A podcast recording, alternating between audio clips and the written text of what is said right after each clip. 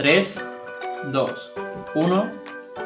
Muy buenas a todos y bienvenidos a otro programa más de Kinsugi. Este primer programa que viene justo después de la Semana Santa, de esa, de esa semana de parón que tenemos todos y que parece que, bueno, como, bien nos gusta en España hacer un parón y que la gente deje de contestar correos y todo, pues yo también he hecho un parón y no he sacado programa, pero, pero bueno, ha sido para descansar un poquito y para poder lanzar de nuevo otras tantas entrevistas antes de que llegue el verano, ¿no? que siempre hay un parón ahí con el calor. Así que nada, yendo mucho al grano, hoy tengo una invitada, una invitada que conocí, una invitada, es un poco raro porque es una invitada de Sevilla, pero que conocí en Valencia de casualidad porque fui a ver a unos amigos a Valencia y la conocí en Lanzadera. Pero bueno, eh, lo importante, ¿no? Lo que siempre os cuento antes de presentarla y de darle paso. Eh, la conozco, sí, pero no la conozco en el sentido de he trabajado con ella, hemos hecho alguna colaboración, pero no sé nada de ella. O sea, todo lo que voy a conocer hoy sobre, sobre Marta Jiménez CMO y cofundadora de Respira, va a ser junto con vosotros, con la audiencia. Así que Marta, bienvenida al programa. ¿Cómo estás? Hola Juan, ¿qué tal? Un placer estar hoy aquí contigo y nada, compartir espacio también con personas tan maravillosas como he podido mmm, comprobar en, en, el resto de entrevistas del podcast.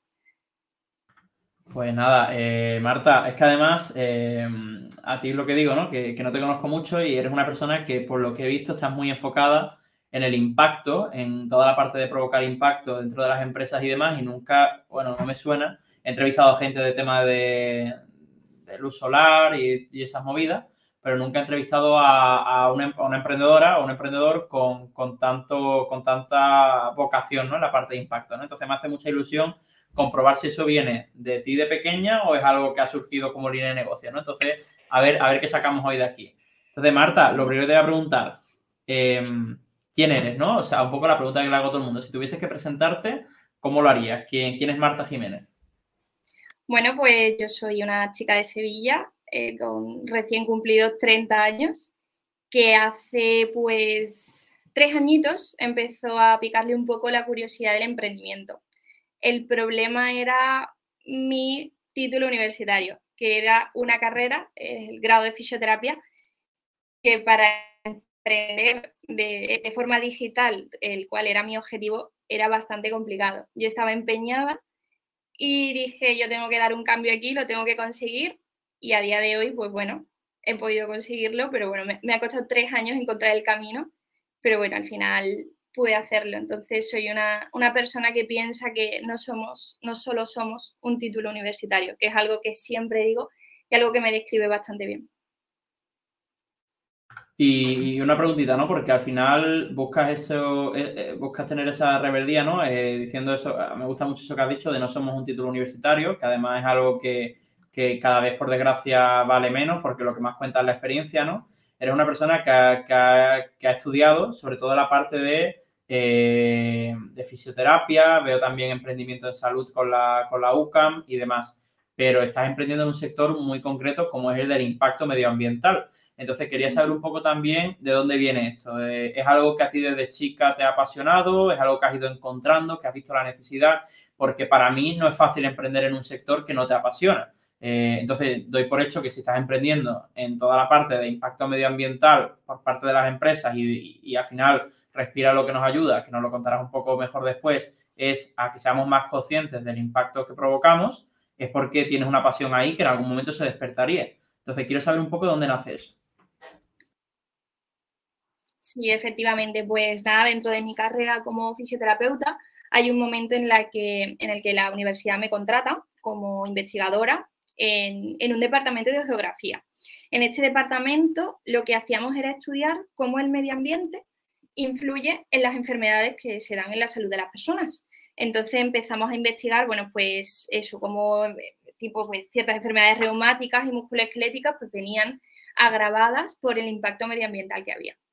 Mientras estoy en esta etapa, eh, decido eh, estudiar un máster de salud global y en este máster de salud global empiezo a estudiar la huella de carbono a los hospitales. Porque falta información de todo, yo en ese momento también, después del, sector textil y un hospital es el, sector contaminado eh, a nivel de, bueno, los gases de invernadero.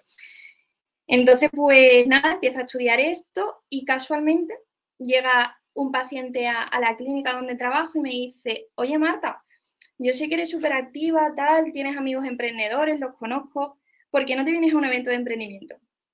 Y yo dije, ¿yo qué hago allí? Siendo fisioterapeuta, yo que emprendo, ya, ya tal, ¿qué hago? Pero dije, vale, voy, me apunto. Y lo que hice, pues nada, saqué la entrada de Startup Weekends en Sevilla, que bueno, eh, se conoce a nivel europeo y diría que incluso mundial, si no me equivoco. Y bueno, eh, me presenté allí, a Startup Weekends. Em, y bueno, el, CEO de Campao, directamente, Alfredo, lo recuerdo perfectamente, eh, me obliga a contar lo que tuviese en ese momento en la cabeza, vamos, a mí y a 60 personas más, nos sube a un escenario y nos dice que en un minuto, controlado por reloj, eh, contemos lo que haya en nuestra cabeza. Bueno, ¿qué tenía yo en mi cabeza? Pues lo que yo estaba estudiando en el máster en ese momento. La huella de carbono en hospitales, porque hoy es un problema que agrava la de las personas. Bueno, pues nada, con el problema que hay y digo que esto lo quiero resolver eh, a nivel de, a través eh, de, una, de, una, forma digital. En ese momento no, no, sabía la tecnología que necesitaría para hacer eso y lo cuento. en fin, eh, se seleccionan de 60 ideas que presentamos allí, se seleccionan 10, la mía siguió para adelante y em, pasamos el fin de semana completo pues allí comiendo, cenando, desayunando, desarrollando pues estas 10 ideas. Nada, termina el fin de semana, se presentan ante un jurado y gana la mía. Y, y dicen, bueno, ¿y esto cómo has llegado hasta aquí? Digo, pues no lo sé, a mí me invita un paciente, yo compro la entrada, me obligan casi a subir al escenario y resulta que la idea le mola a la gente que hay allí y a un jurado, ¿no?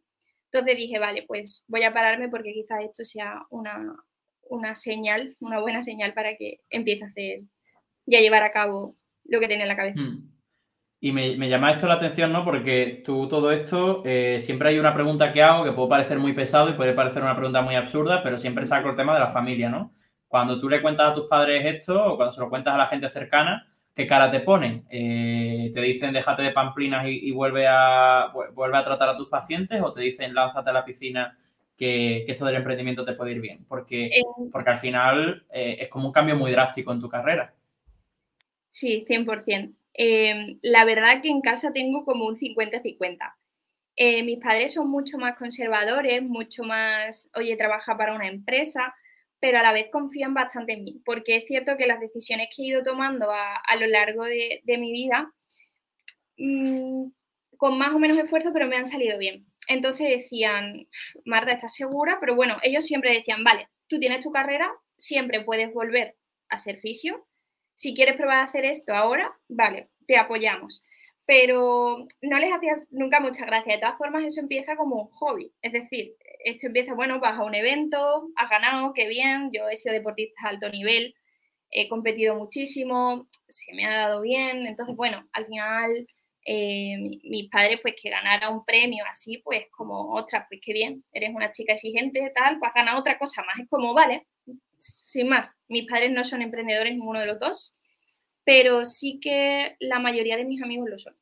Entonces de ahí sí que me viene ese gusanillo, ¿no? Que quizás me, preguntes. De todas formas, en, resumen, mi entorno eh, siempre me ha estado diciendo seguro, tal, pero bueno, como tenía mis estudios de base, pues les valía. Si sale mal, tienes lo otro, ¿no? Como asegurando.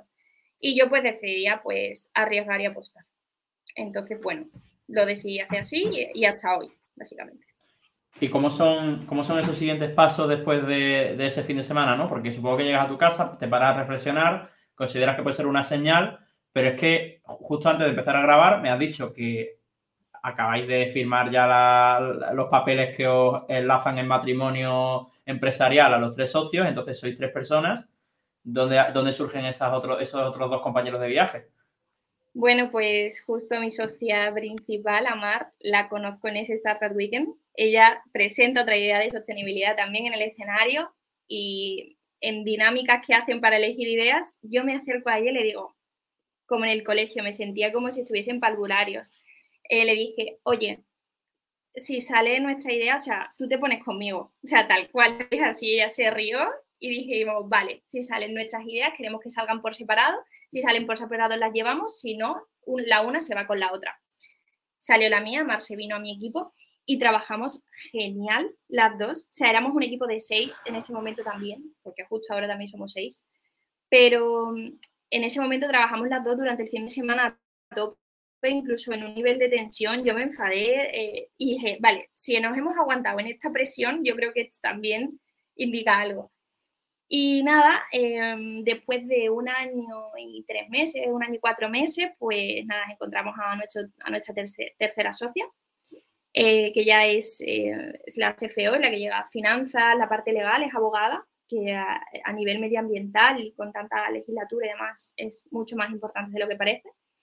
Y sí, hoy hemos firmado y ya somos oficialmente eh, empresa y casadas, como yo digo.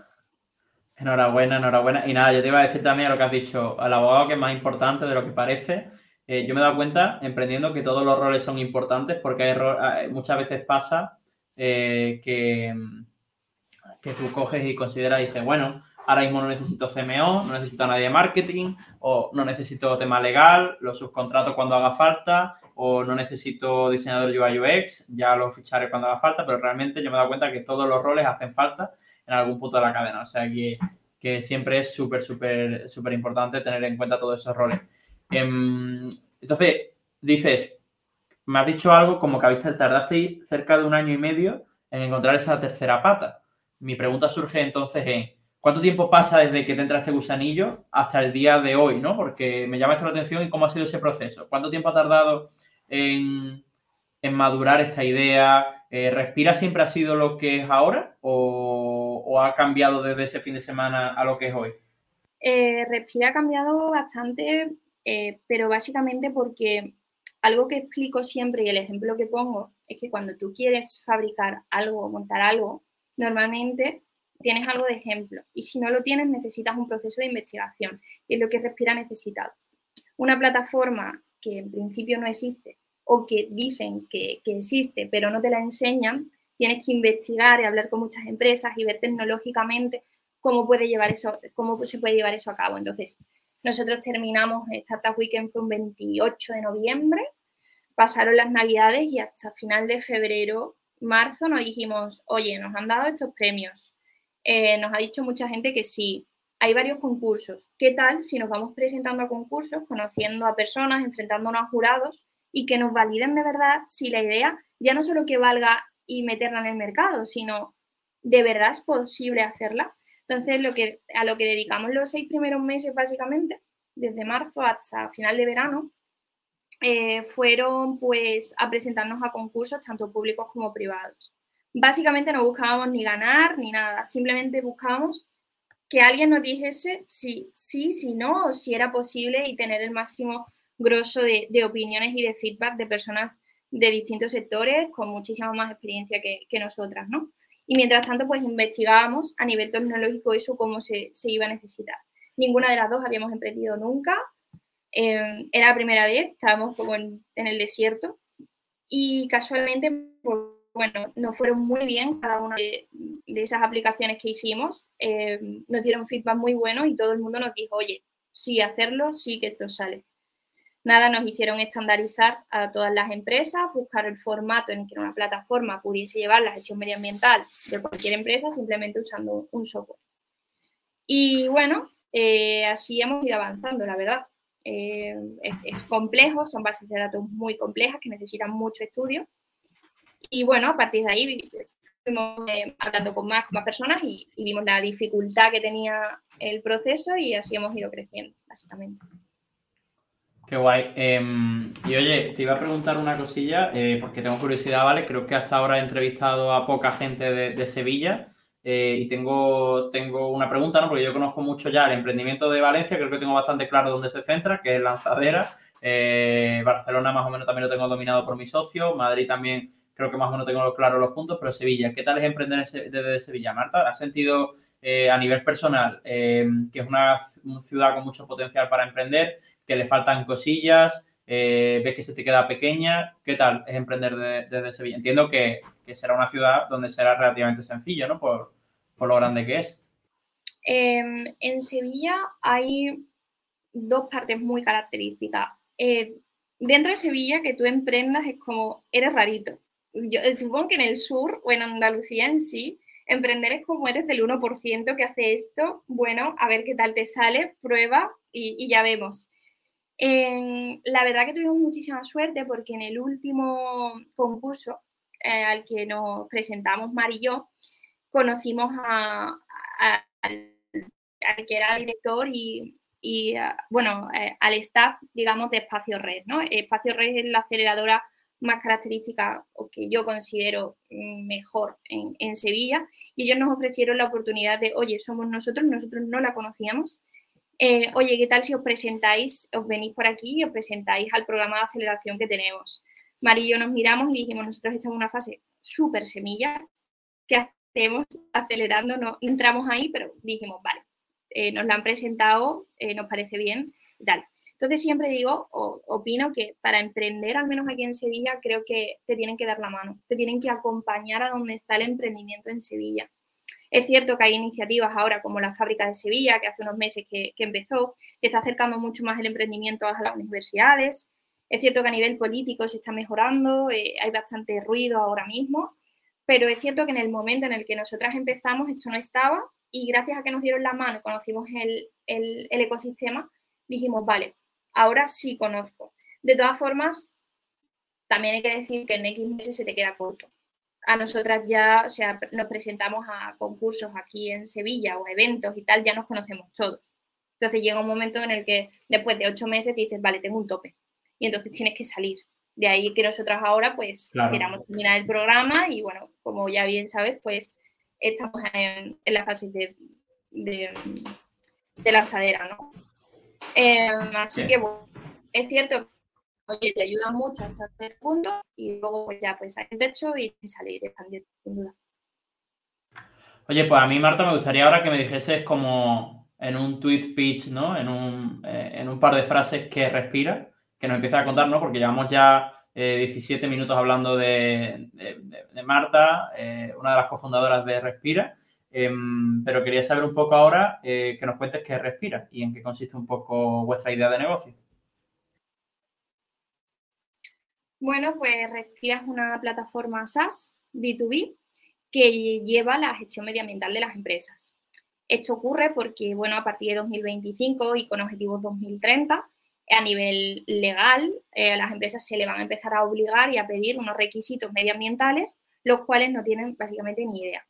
O sea, las empresas no, no suelen tener un departamento medioambiental, las que la tienen son empresas muy grandes, son pocas, y les van a pedir como obligatoriedad en un futuro a corto plazo eh, la medida de la huella de carbono, la relación con los objetivos de desarrollo sostenible.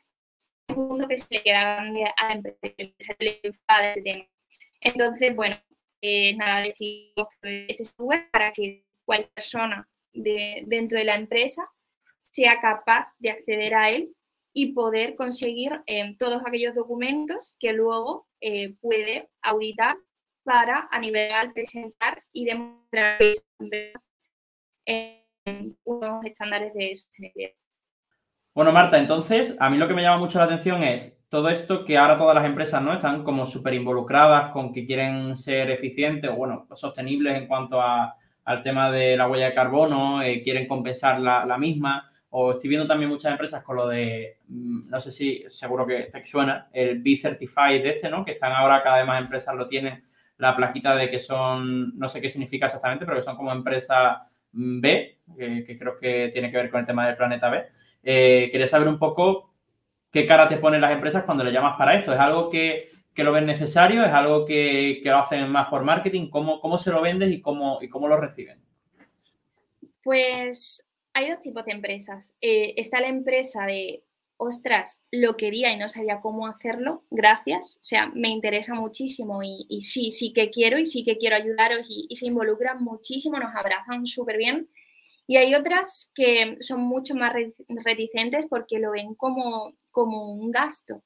Entonces, básicamente les enseñamos que la sostenibilidad es una oportunidad para la empresa en muchos sentidos. Eh, a nivel económico, eh, a nivel de valores, eh, publicidad, por supuesto, atracción, introducción en el mercado, competitividad y sobre todo el impacto ya como, valores internos de la empresa, como quieren mm, trabajar y funcionar, ¿no? Entonces, bueno, cuando se ven y se comparan con otras empresas, les informa de qué tipo de empresas están haciendo estos cambios y que luego, a ver, que a partir de 2025 este empieza a hacer algo un poco más eh, obligatorio, pues les digo, a ver, eh, está en ti, o sea, ¿qué quieres, cómo, cómo quieres ser? ¿Qué tipo de empresa quieres ser? Entonces, bueno, ahí se quedan más pensando y dicen, vale, pues es cierto, vamos a probar. Entonces, bueno, la introducción en el mercado pensábamos que iba a ser mucho más compleja de lo que ha sido. Ahora vemos que la complejidad está en otro, en otro punto, ¿no? En la recogida de datos, sobre todo, la digitalización de todos esos datos que necesitamos y es donde Respira está poniendo el foco para hacerlo fácil y que el mayor número de empresas suban al carro, ya no solo porque se les obliga una ley, sino porque de verdad quieran hacer algo y dejar huella en el planeta. Qué bien. Em, tengo, me ha surgido una pregunta mientras te, mientras te entrevistaba. Es una pregunta un poco, Marta, te aviso, eh, violenta, ¿vale? A lo mejor. Pero tenía curiosidad, ¿no? Y es, ¿cómo llegáis a la conclusión de tú que te subes a ese escenario en ese Startup Weekend a exponer tu idea y, a esa idea, pues al final se acaba sumando tu socia, Mar, si no me equivoco. Em, ¿Cómo llegáis a la conclusión de que tú eres la CMO y ella es la CEO? O sea, me, eh, me llama la atención porque es que esto pasa en muchas startups. Cuando yo veo en mi entorno nuevas ideas que están emergiendo y que están naciendo, eh, tienen como, o sea, a veces se pegan una o dos semanas discutiendo no solo el equity, sino las siglas que le van a definir su posición. Eh, quería saber un poco, por, en base a tu experiencia, cómo llegasteis a la conclusión que habéis llegado. ¿Ha sido por la formación previa que teníais, por la experiencia, por las ambiciones que teníais cada una? ¿Cómo llegáis al cargo de cada una? Tardamos literalmente 15 segundos. O sea, no teníamos ninguna duda en que Mar tenía que ser CEO y yo tenía que ser CMO. ¿Por qué? Porque somos dos personas que no nos identifica un cargo. Siempre nos hemos, dicho de esto lo vamos a llevar las dos por igual. decimos siempre que somos como dos CEOs, es decir, dirigimos ambas por igual, pero es que a ella se le da genial organizar al equipo, liderar, es mucho más analítica, más, o sea, tiene unas características como persona que, yo las valoro mucho, las admiro, y yo no las tengo, o sea, no se me da tan bien eso. Y a mí se me da genial la comunicación lenta, el interaccionar más, es mucho más, Mar es mucho más introvertida en ese sentido. Entonces era como muy claro, o sea, tenemos tan claro y el ego tan nos daba igual, de, verdad a mí me daba igual. Y es como, Mar, tú tienes que tener este papel y yo tengo que tener el otro. Entonces fue como, por supuesto, claro, y salió.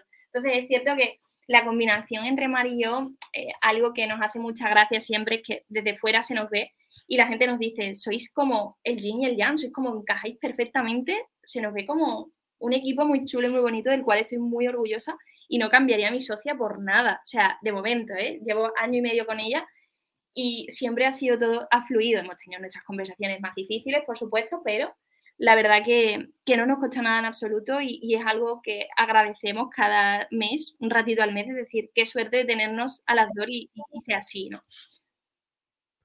No, te lo preguntaba por eso, ¿no? Porque veo mucha gente que a veces como, ¿por qué tú tienes que ser el CEO? ¿Por qué yo, no? Y tenía curiosidad. Entonces, al final, yo creo que desde luego va un poco las cualidades y las aptitudes que tiene cada uno eh, y, muchas veces eso, muchas veces son siglas simplemente que nos definen de cara a LinkedIn, pero que no tienen por qué ver realmente con el trabajo que hace cada uno, ¿no? Porque al final, muchas veces ella acabará haciendo funciones de CMO que podrían ser más verticalizadas al CMO y el CMO acaba haciendo funciones mucho más verticalizadas al CEO, ¿no? Em, pero bueno, o sea, sí que es verdad que sois muy diferentes las dos, ¿eh? Yo la conocí en una reunión que tuvimos y, allí en el evento también y, y sois muy diferentes, ¿eh? O sea, lo cual a mí también me pasa con mi socio, debo decirlo, que somos somos los dos el día y la noche. Eh, pues, Marta, te voy a hacer las dos preguntas que ya te he dicho, te, he filtrado antes de empezar el programa, que siempre hago eh, en Kinsugi, ¿no? Y, quiero empezar un poco sabiendo en toda esta etapa emprendedora, ¿no? Desde que esa paciente se acercó y te dijo que fuese un evento de emprendimiento y no sé cómo te engañó para meterte en este mundo. Eh, ¿Cuál ha sido tu peor momento? ¿Cuál ha sido tu peor experiencia? ¿Ha algún momento en el que hayas dicho, mira, tío, cojo, me vuelvo a la fisioterapia, que me iba muy bien y, y ya está, y paso? Pues mira, Juan, creo que uno de los peores momentos o fases que estamos pasando es justo ahora. Es justo ahora porque mm, yo he dejado completamente la fisioterapia. Eh, en Respira aún no estamos haciendo eh, ventas como tal que, nos den, eh, que tengamos para poder sobrevivir con el equipo. Somos seis, hay dos personas contratadas, las cuales tienen un sueldo. Y yo he llegado a dejar la clínica y vender mi coche. Y he dicho, vendo mi coche, tengo un buen colchón económico que me hace respirar, pero, oye, ojo, o sea, eh, el año y medio se empieza a notar económicamente y al final, con 30 años, dices, vale, pues tengo unos gastos, estoy acostumbrada a un estilo de vida que me llevaba antes, que tenía un sueldo como fisioterapeuta, y ahora qué pasa, ¿no? Entonces, creo que ahora está siendo no, el peor momento, pero un momento muy difícil eh, para mí personalmente, incluso, bueno, pesa a todo el equipo de decir, wow, el producto tiene que empezar a salir, estamos mucho más pendientes de los tiempos, tenemos que ver cuándo vendemos para que el equipo no se desmorone. Somos muy conscientes de que al final trabajas para ganar dinero, eh, esto tiene que salir, hay que respirar de algún modo. Y creo que ahora mismo está siendo un momento delicado. Delicado, no, no por ello peor, lo, sufrimos en equipo, pero estamos haciendo esfuerzos eh, unilaterales muy potentes cada uno y estamos apostando muchísimo. Entonces creo que ahora diría que desde que empezamos todo era guay, oye, nos aceleramos, oye, tal, pero creo que ahora está siendo un momento clave que si lo superamos y sale, creo que puede cambiar mucho la perspectiva que tenemos de respirar. Yo creo que es un momento en el que todo el mundo tiene que pasar, ¿no? Al final, cuando el runway, al final tienes el runway de la empresa y el runway personal, ¿no? Un poco, y el runway personal va en lo económico y en lo, y en lo moral. Y, tiene muchos momentos en los que, en los que dices, hostia, tío, mira, podría estar ganando una pasta afuera mm, y, no, y no la estoy ganando, ¿sabes? Porque estoy aquí apostando por esto que, todavía a lo mejor no he hecho ninguna venta. Pero al final yo creo que forma parte del proceso y es una parte de aprendizaje más. Eh, y eso yo creo que va a estar siempre. O sea, siempre vas a tener una parte de tenemos que dar un pasito más, porque al final, cuando tú eres una persona exigente contigo misma y con tu propia empresa, siempre vas a querer apretar un poco más el tornillo, siempre vas a querer, cuando estés vendiendo, vas a querer vender más, y cuando estés vendiendo más, vas a querer poder contratar más, y vas a poder querer llegar a más empresas, y eso va a ser constante, ¿no? Pero bueno, al final es un, es un salto al vacío eh, al que te enfrentas y, forma parte, yo creo que, de, de esta etapa que estás ahora mismo en la que te estás embarcando, ahora que has cogido y has ido a un notario y le has dicho que quieres ser eh, socia de, una empresa. Así que, como te digo, mucho ánimo. Eh, y bueno, oye, y, no sé si también estará relacionado con este momento actual, ¿no? Que puede ser que sea el peor y el mejor momento ahí en paralelo, pero ¿cuál ha sido tu mejor momento emprendiendo? Pues yo diría en el momento en el que entramos en Espacio RES, donde nos seleccionan a 50 startups y nosotras en fase semilla, sin nada, sin MVP casi, eh, nos dicen, oye, que de las 58, 6 entran y una sois vosotras. Creo que ese momento fue un, wow, esto deja de ser un hobby, esto empieza a tomar seriedad y esto se hace real. Y ahora sí, a partir de aquí todo ha sido, ha, ido creciendo y, han pasado unos meses maravillosos donde respira si yo os la muestro cuál era el inicio de Respira, diríais qué vergüenza, ¿no? Y creo que si no te da vergüenza tu empresa, eh, es que no, no ha ido bien. Y sí, me da vergüenza Respira del inicio, pero estoy muy orgullosa de dónde ha llegado, así que sí, ese momento clave de decir, vale, eso deja de ser un juego a, real, creo que fue un momento muy bonito y muy potente y un cambio en el estilo de vida de cada una también. Sí, pero es que eso justo lo hablé con, con, uno de los eh, entrevistados recientemente, que era Andrés Alén, ¿vale? De Hausia, eh, que estuvo ahí en el, en el Outstandings, y justo lo hablaba con él y decía, decía, es que yo ahora mismo me avergüenzo de mi producto. Eh, y decía yo, ya, ya, pero es que te tienes que avergonzar del producto. O sea, en el sentido de, tú las primeras veces, o sea, y a lo mejor no avergonzarte, tú en el momento que, o sea, yo no estoy de acuerdo con esa teoría de lanza tu producto cuando aún te avergüences de él. No, lanza el producto cuando estés orgulloso. Pero, como, pero tienes que ser suficientemente exigente contigo mismo como para que dentro de un año te avergüences de lo de, o sea, diga, tío, qué vergüenza haber estado orgulloso de esto que presenté. No sé si me explico, si estoy siendo muy enrevesado. Eh, pero, pero yo creo que funciona un poco así, ¿no? Que tú cuando lo lanzas dices, guau, tengo la hostia de producto, pero cuando te sientas con el primer cliente que te da feedback, empiezas a pensar, ¿cómo no he pensado en esto? Qué vergüenza, ¿cómo le he mandado esto al cliente? ¿Cómo le he enseñado esto? ¿Cómo le he pedido esto a otro? Y, y yo creo que ahí está un poco la fase de madurez de un producto. En, ese, en, esa etapa de, darte hostias con, contra la pared, ¿sabes? Entonces, no sé, yo creo que forma un poco parte de eso. Pero, pero bueno, eh, yo creo que, Marta, si te hubiese entrevistado dentro de tres meses, me hubiese, me, hubiese dicho casi que lo mismo, así que eso es bueno. Em, pero bueno, oye, em, darte las gracias por, por, venir al programa, sobre todo, y nada, ¿y qué tal? ¿Cómo, ¿Qué te ha parecido? Pues nada, me he sentido muy cómoda, tal cual una cerveza en un bar, una charla muy amena y nada, muy contenta de compartir mi historia, de motivar a alguien que la escuche y que, aunque crea que su, um, si quiere emprender, pero se ve que su título universitario le lleva a estar en un sitio fijo toda la vida, que decirle que bueno, que siempre hay opciones, que la busque y que se encuentran. Siempre hay un modo de emprender y de hacer algo y cumplir los objetivos que tienes en la vida. Sin duda. Pues nada, Marta, oye, pues muchísimas gracias por, venir a Kinsugi. Em, te, deseo lo mejor eh, con Respira y con, con, tu etapa emprendedora, en tu vida emprendedora en general.